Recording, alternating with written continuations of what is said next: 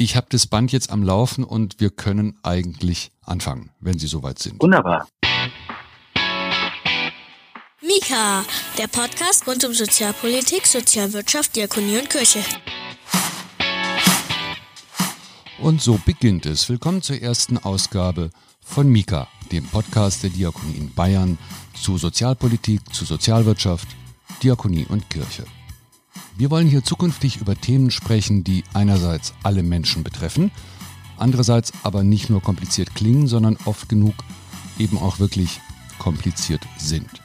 Dazu laden wir uns Experten und Expertinnen ein, um mit ihnen ausführlich über das zu reden, was gemeinhin das Soziale heißt. Ich bin Daniel Wagner, der Pressesprecher und Medienreferent der Diakonie Bayern und ich begleite Sie durch die heutige, durch die erste Sendung von Mika. Und die haben wir uns natürlich ganz anders vorgestellt. Eigentlich wollten wir unseren ersten Gast vor Ort besuchen, um dort face-to-face -face mit ihm zu sprechen. Und natürlich hatten wir auch ganz andere Themen auf dem Zettel, wie man sich überhaupt fragen kann, muss es denn ausgerechnet jetzt ein Podcast sein, wo wir alle mit Corona genug zu tun haben? Andererseits, vielleicht ist genau das die richtige Zeit, um Podcasts zu hören. Darum also, willkommen bei Mika, unserer ersten Folge und der erste Gesprächspartner eines Podcastes der Diakonie kann eigentlich nur einer sein. Und heute zu Gast bei Mika?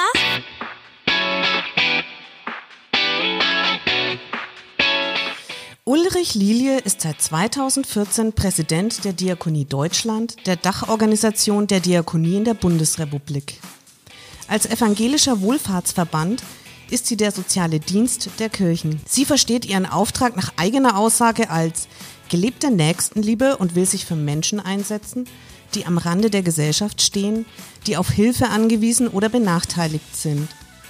Neben dieser Hilfe versteht sie sich als Anwältin der Schwachen und benennt öffentlich die Ursachen von sozialer Not gegenüber Politik und Gesellschaft.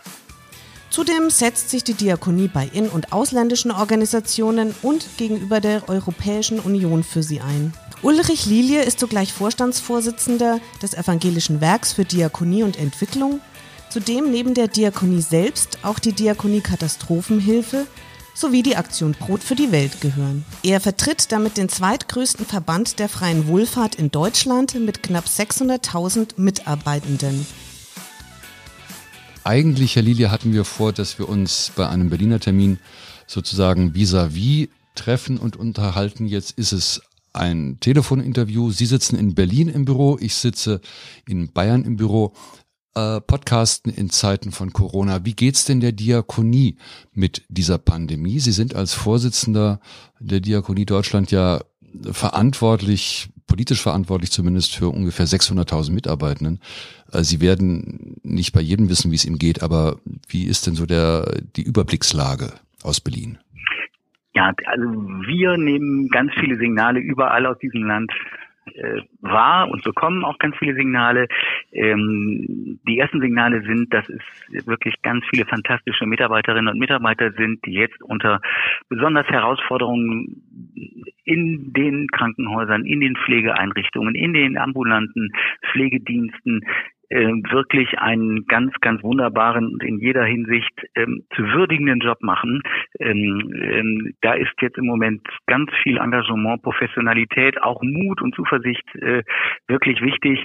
Ähm, das ist auch mit Zumutungen verbunden, nämlich für die Familien dieser Menschen, die jetzt eben Außerordentliches in einer außerordentlichen Situation leisten müssen. Auch denen möchte ich an dieser Stelle ganz, ganz herzlich danken. Äh, Insgesamt geht es uns aber jetzt auch darum, ähm, dass wir ähm, bei den vielen Herausforderungen, die damit aber auch für unsere Träger und Einrichtungen verbunden sind, ähm, hier in der Politik in Berlin sehr deutlich machen, dass wir jetzt äh, hier auch sehr verlässliche Zusagen seitens der Kostenträger und der Politik brauchen, dass unsere Dienste, die es unter dieser besonderen Situation, aber auch nach dieser besonderen Situation weitergeben muss, wirklich auch eine Bestandssicherheit ähm, voraussetzen dürfen. Das heißt, wir brauchen jetzt auch wirklich schnelle und unbürokratische Zusagen einer verlässlichen finanziellen Absicherung unserer Arbeit. Jetzt müssen wir vielleicht für die Einordnung sagen, wir zeichnen auf heute am 18. März, das ist ein Mittwoch und bis die Sendung ausgestrahlt wird, wird das eine oder andere sicherlich noch passieren. Die Ereignisse überschlagen sich ja förmlich. Wir haben eben die Meldung bekommen, dass hier in Bayern heute beziehungsweise ab morgen die Werkstätten für Menschen mit Behinderung geschlossen werden sollen. Sie haben bereits den wirtschaftlichen Aspekt angesprochen. Es gibt ja in der Tat jede Menge Schutzschirme, die jetzt aufgespannt werden für Kleinunternehmer, für Freiberufler, für Künstler, für große Unternehmen. Die Sozialwirtschaft hört man da selten auf den Listen. Ja, wir haben ähm, ähm, darum ähm, äh, bereits am Wochenende einen Brief an die Bundeskanzlerin vorbereitet, der inzwischen auch versendet ist, ähm, als Bundesarbeitsgemeinschaft der freien Wohlfahrtspflege. Das machen wir gemeinsam, wo wir eben auf die dringende Notwendigkeit ähm, des Rettungsschirms auch für alle Einrichtungen und Träger ähm, und Dienste der freien Wohlfahrtspflege ähm, aufmerksam machen. Ähm, die Signale, die wir bisher bekommen vom Gesundheitsminister, ähm, aber auch von Herrn Heil, stimmen uns da vorsichtig optimistisch, ähm, dass wir im Blick sind. Ähm, mündlich ist uns das jedenfalls schon zugesagt. Wir wollen es aber auch wirklich äh, valide und äh, belastbar wissen. das ist jetzt auch eine Verantwortung, die wir als Spitzenverband sehr klar für uns wahrnehmen wollen, dafür verlässliche Rahmenbedingungen jetzt zu sorgen. Wie erklären Sie sich das eigentlich? Wir haben in der Diakonie, wir haben es gerade eben gesagt, etwa 600.000 Mitarbeitende bundesweit. Bei der Caritas sind es, glaube ich, 900.000.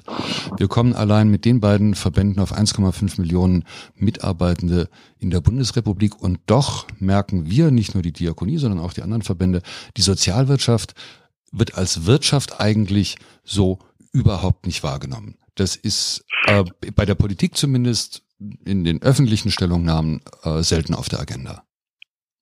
Das ist ähm, ja eine Fragestellung, die uns schon lange begleitet, ähm, nicht nur in Corona-Zeiten.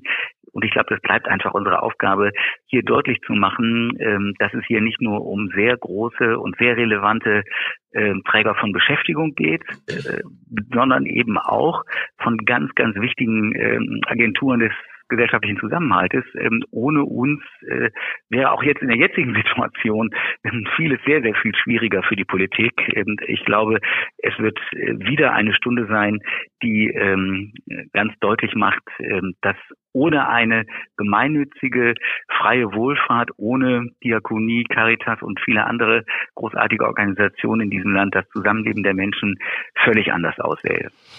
Zur Frage des Zusammenlebens in der Gesellschaft, zum Zusammenhalt der Gesellschaft kommen wir am Ende dieser Ausgabe von Mika sicherlich nochmal. Mich würde ein Aspekt äh, von Corona nochmal interessieren, den wir jetzt gar nicht touchiert haben. Wir haben über die Diakonie als Wirtschaftsgröße gesprochen. Wir haben über die Mitarbeitenden gesprochen, die, wie Sie sagen, momentan einen äh, super Job unter extrem schweren Bedingungen leisten. Was ist eigentlich mit den Klienten und Klientinnen?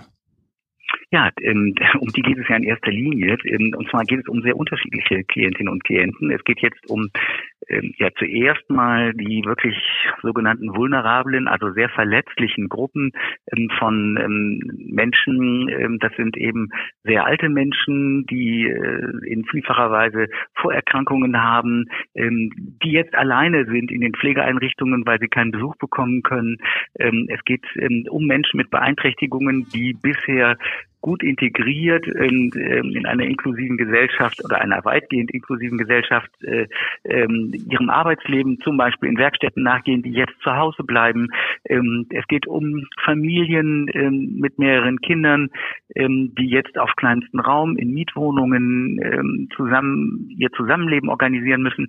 Also wir haben es mit sehr unterschiedlichen Gruppen von Menschen zu tun, für und mit denen wir uns für Teilhabe und gleichberechtigte ähm, Lebenschancen einsetzen jeden Tag ähm, und um die wir uns und für die wir uns einsetzen.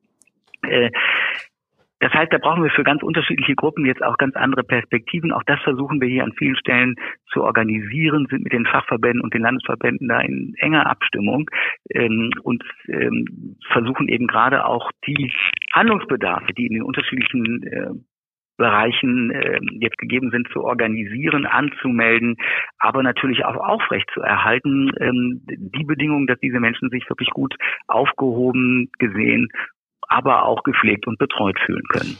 Welche Chance hat da ein Bundesverband? Denn wir reden ja momentan von Shutdown auf auch sehr, sehr kleiner Ebene, wenn ich an eine Tafel denke in irgendeinem mittelfränkischen Ort, wenn ich an eine Tagespflege denke, eine Werkstatt für Menschen mit Behinderung, die ist relativ weit weg von Berlin. Was, was kann ein Bundesverband ja. oder überhaupt, was können Verbände an der Stelle noch organisieren?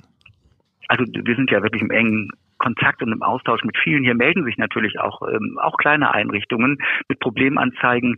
Ähm, gerade heute habe ich ähm, eine Anfrage bekommen ähm, von einer Ehrenamtlichen aus der Telefonseelsorge, die sagt, warum machen wir jetzt nicht aus dem Homeoffice Telefonseelsorge, warum können wir das jetzt nicht schnell organisieren?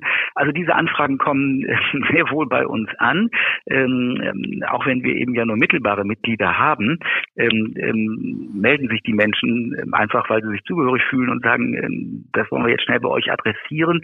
Und unsere Aufgabe ist jetzt im Wesentlichen dafür zu sorgen, dass die institutionellen, die wirtschaftlichen, ähm, die arbeitsrechtlichen Rahmenbedingungen ähm, wirklich für die Handlungsfähigkeit der vielen, vielen ähm, unterschiedlichen Träger und Einrichtungen vor Ort wirklich gegeben sind. Und dabei müssen wir im Blick haben, dass das Gros unserer Einrichtungen ja relativ kleine Einrichtungen sind, also mit äh, 60 bis 120 Mitarbeitenden. Auch denen muss jetzt unser besonderes Augenmerk gelten. Die Politik malt ja teilweise recht düstere Szenarien aus. Ist es denkbar, dass im Zuge von Corona diakonische Träger ähm, oder hinterher nicht mehr existieren? Dass sie als also genau wirtschaftliche das, Einheit das nicht überleben?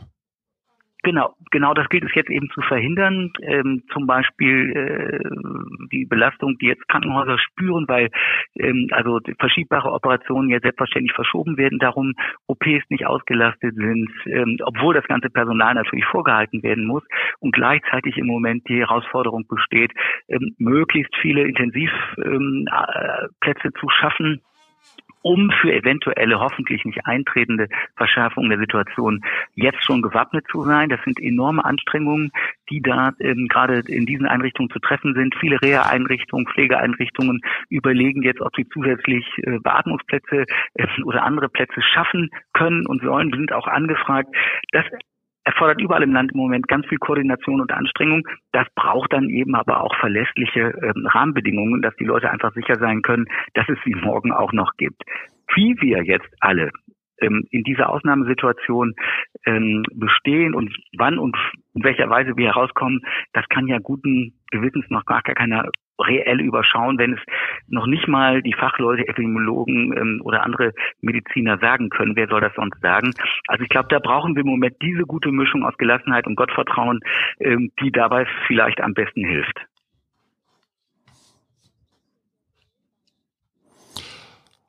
Das musste mal gesagt werden. Herr Liele, wir kommen zu einem anderen Thema. Ganz ehrlich, habe ich oder haben wir im Vorfeld äh, dieser ersten Ausgabe von Mika mal überlegt, worüber können wir eigentlich mit dem Präsidenten der Diakonie Deutschland sprechen. Und wir sind auf eine unglaublich lange Liste gekommen, weil natürlich die Diakonie auch äh, unglaublich viele Arbeitsfelder hat und ihnen eigentlich in den letzten ja. Wochen, in den Wochen vor Corona, muss man sagen, auch die Ohren geklungen haben müssen. Äh, da gab es so zwei Themen, von denen wir glauben, dass sie für die Diakonie wirklich super wichtig waren und eigentlich auch noch super wichtig sind. Das eine ist die Situation der Flüchtlinge, insbesondere in Griechenland die zumindest unserer ja. Wahrnehmung nach momentan in der Berichterstattung völlig hinten runtergefallen ist, obwohl wir erst vor, ich glaube, es war gestern oder vorgestern einen Brand in einem dieser Lager hatten mit mindestens einem toten Kind. Wo ja. steht die Diakonie hier?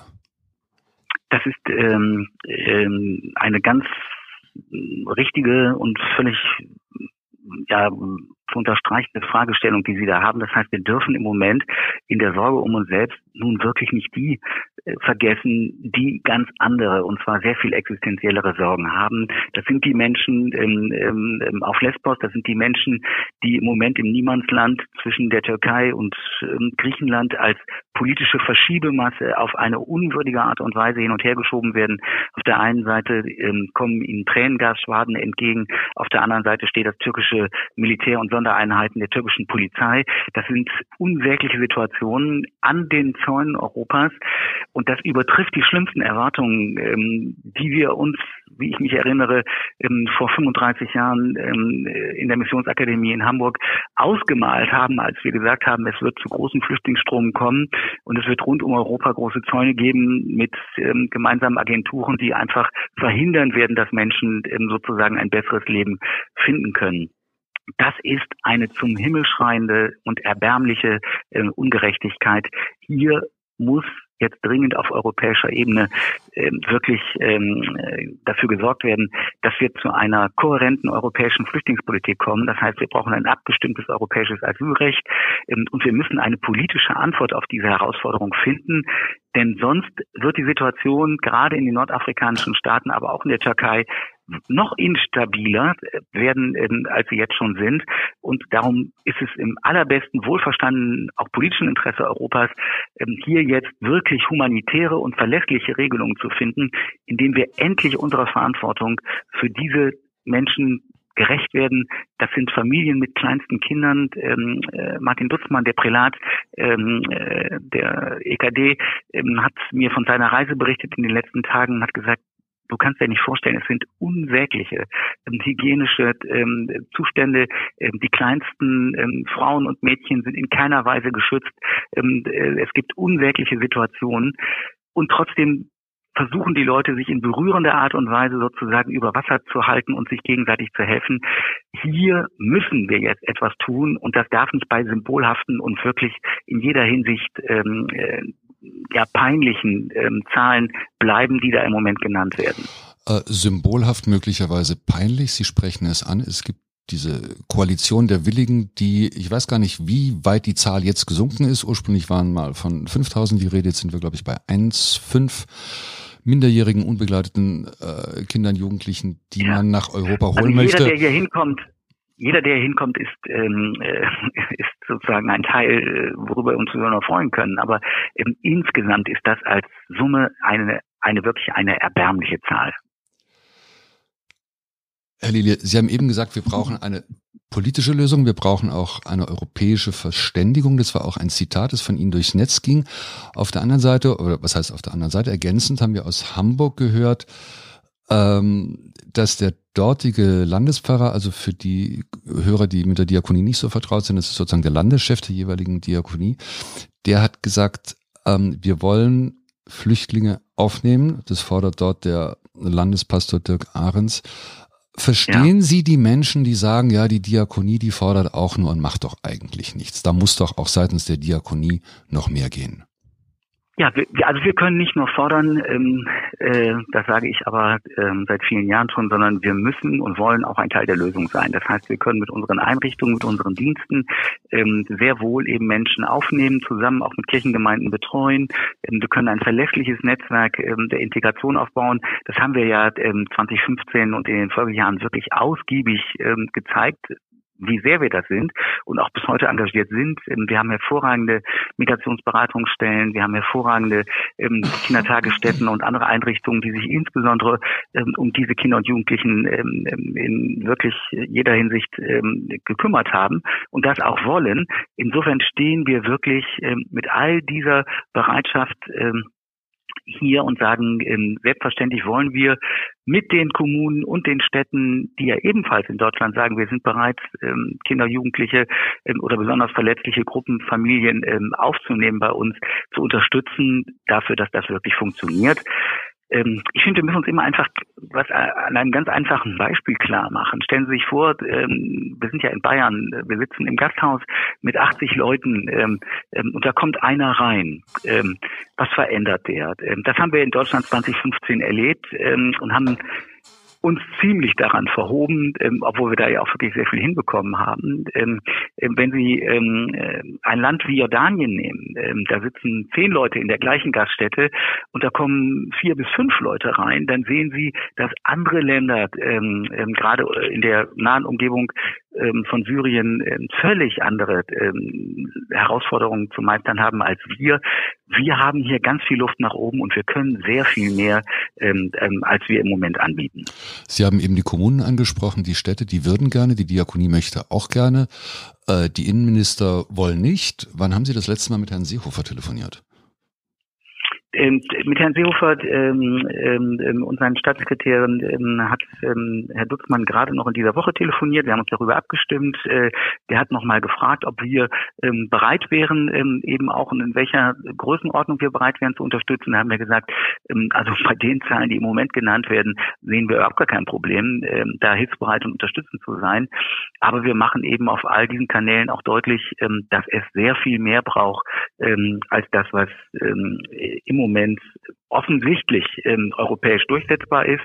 Ähm, und wie gesagt, das ist ein beschämendes Ergebnis für ähm, die politische Erzählung, die Menschenrechtserzählung ähm, und die Erzählung von Freiheit und Gerechtigkeit, die Europa einen soll. Nachdem Sie da häufiger im Gespräch sind mit der politischen Spitze, was glauben Sie, hält die Politik davon ab, hier anders zu reagieren, als wir es jetzt erleben? Ist das die Angst vor rechts?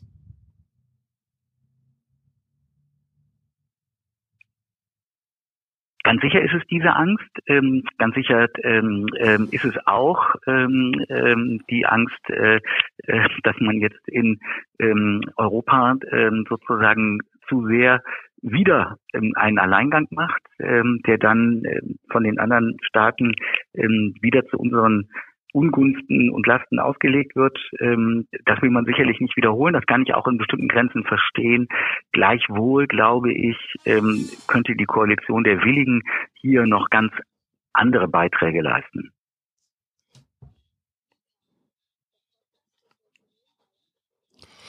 Das leitet den nächsten Themenwechsel ein, Herr Lili. Das zweite Thema, das wir auf der Liste hatten, äh, und über das ich auch gerne noch kurz mit Ihnen sprechen würde, ist das Urteil des Bundesverfassungsgerichts vom 26.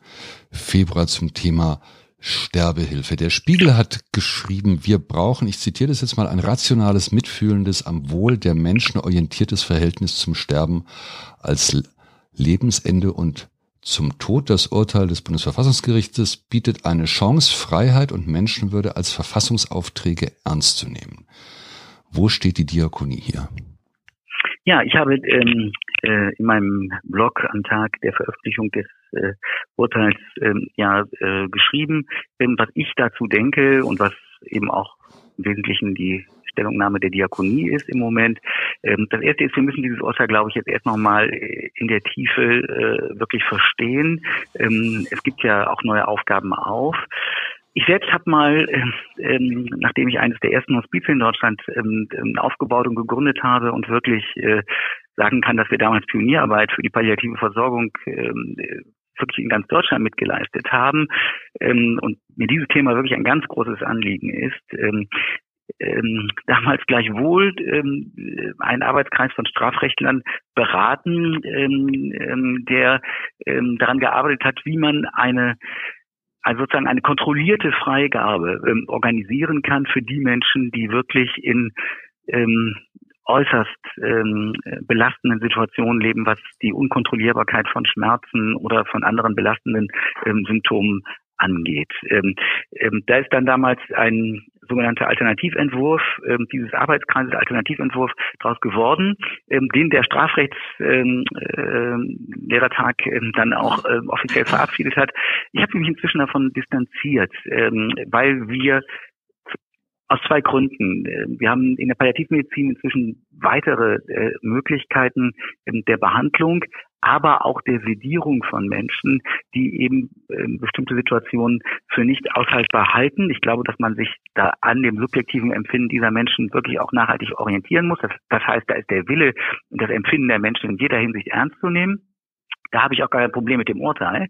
Ähm, aber der andere Punkt ist, wir leben in einer immer hochaltriger werdenden Gesellschaft die gleichzeitig eine Gesellschaft ist, von der Michael Sandel, der amerikanische Philosoph, ähm, Gesellschaftsphilosoph, äh, Philosoph, sagt, dass sie eine Marktgesellschaft geworden ist. Das heißt, in der sozusagen ökonomische und ähm, Nützlichkeitserwägungen ähm, wirklich leitend werden. Und zwar im Gesundheitsbereich, im Bildungsbereich, im Bereich der öffentlichen Infrastruktur.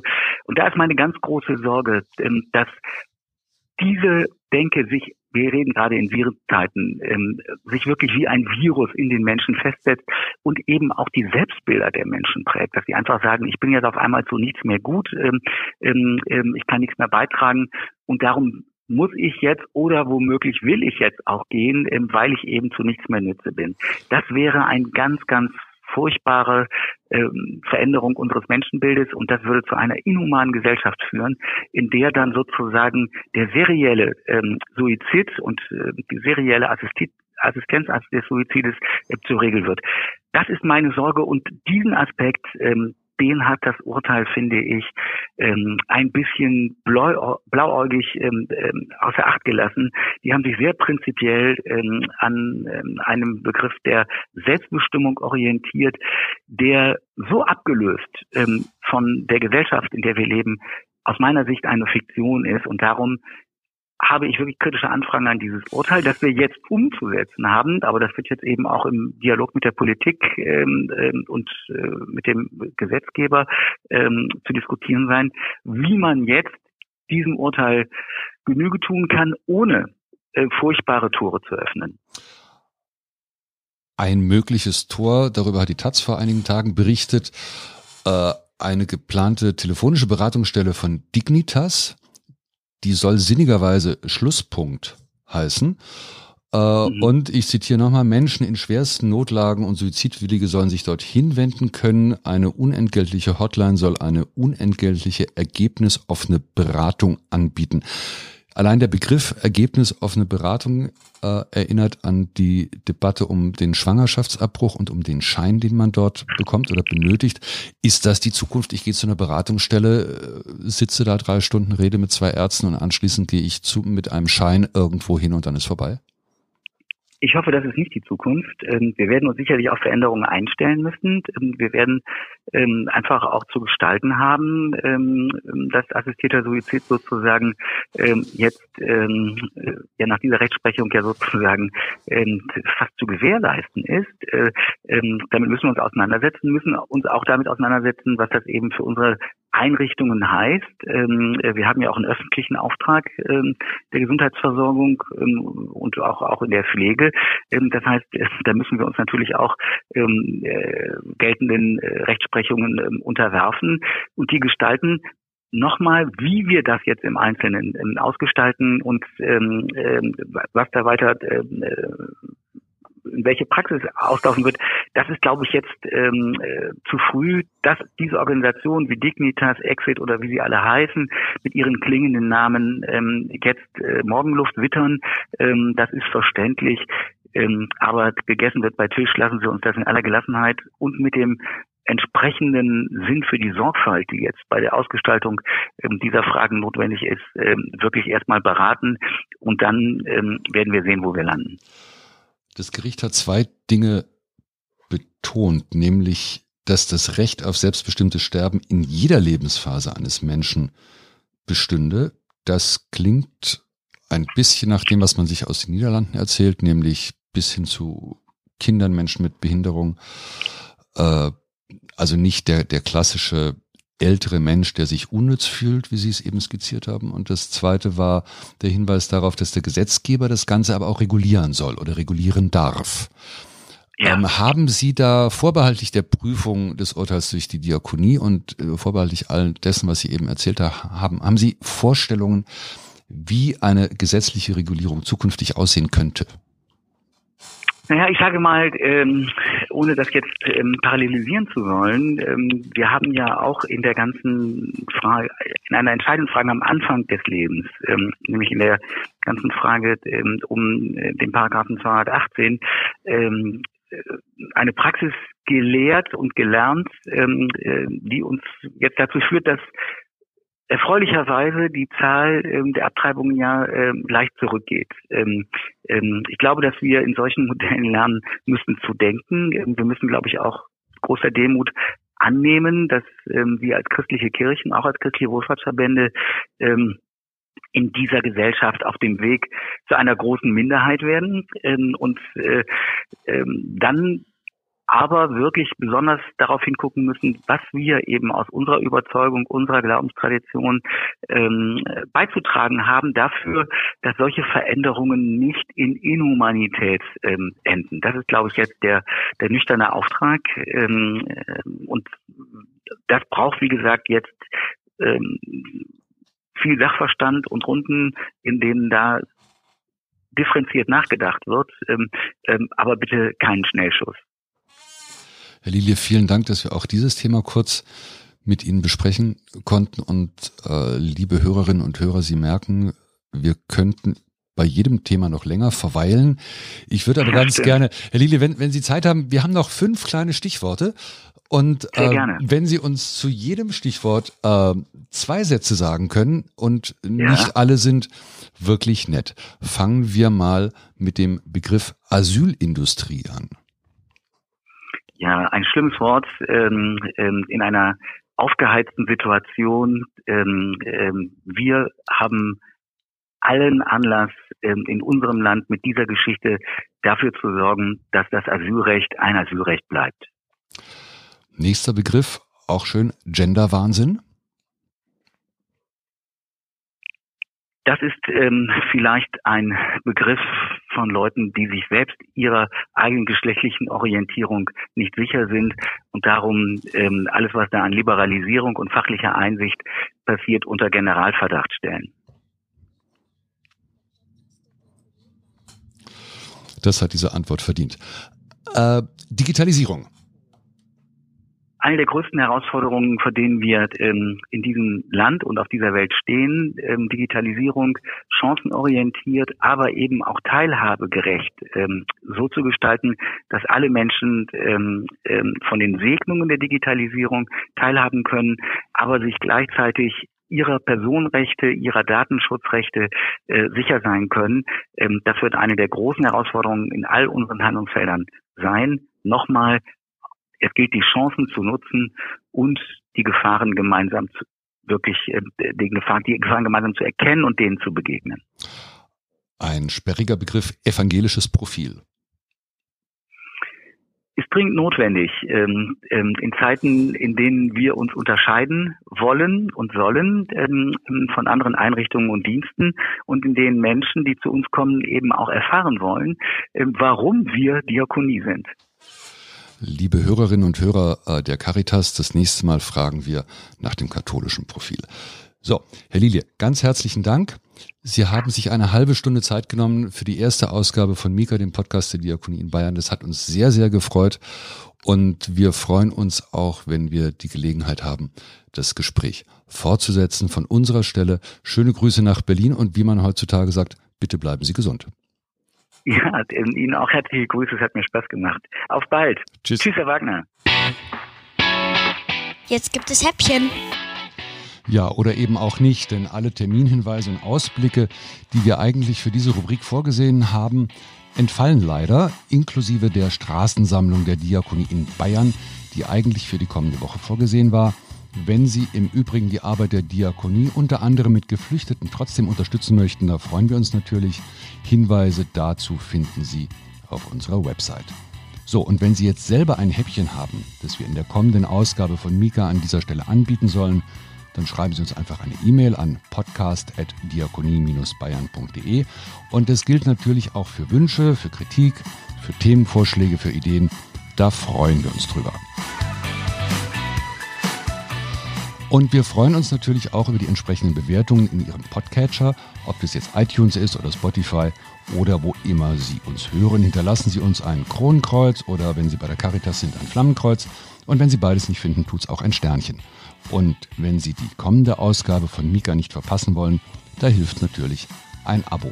An dieser Sendung mitgewirkt haben unter anderem Steffi Krause, Online-Redakteurin in der Diakonie Bayern, Ariel Döhler und ich bin Daniel Wagner. Ich verabschiede mich für heute und wir hören uns spätestens wieder in 14 Tagen. Bis dahin und bleiben Sie gesund. Mika ist eine Produktion des Diakonischen Werkes Bayern.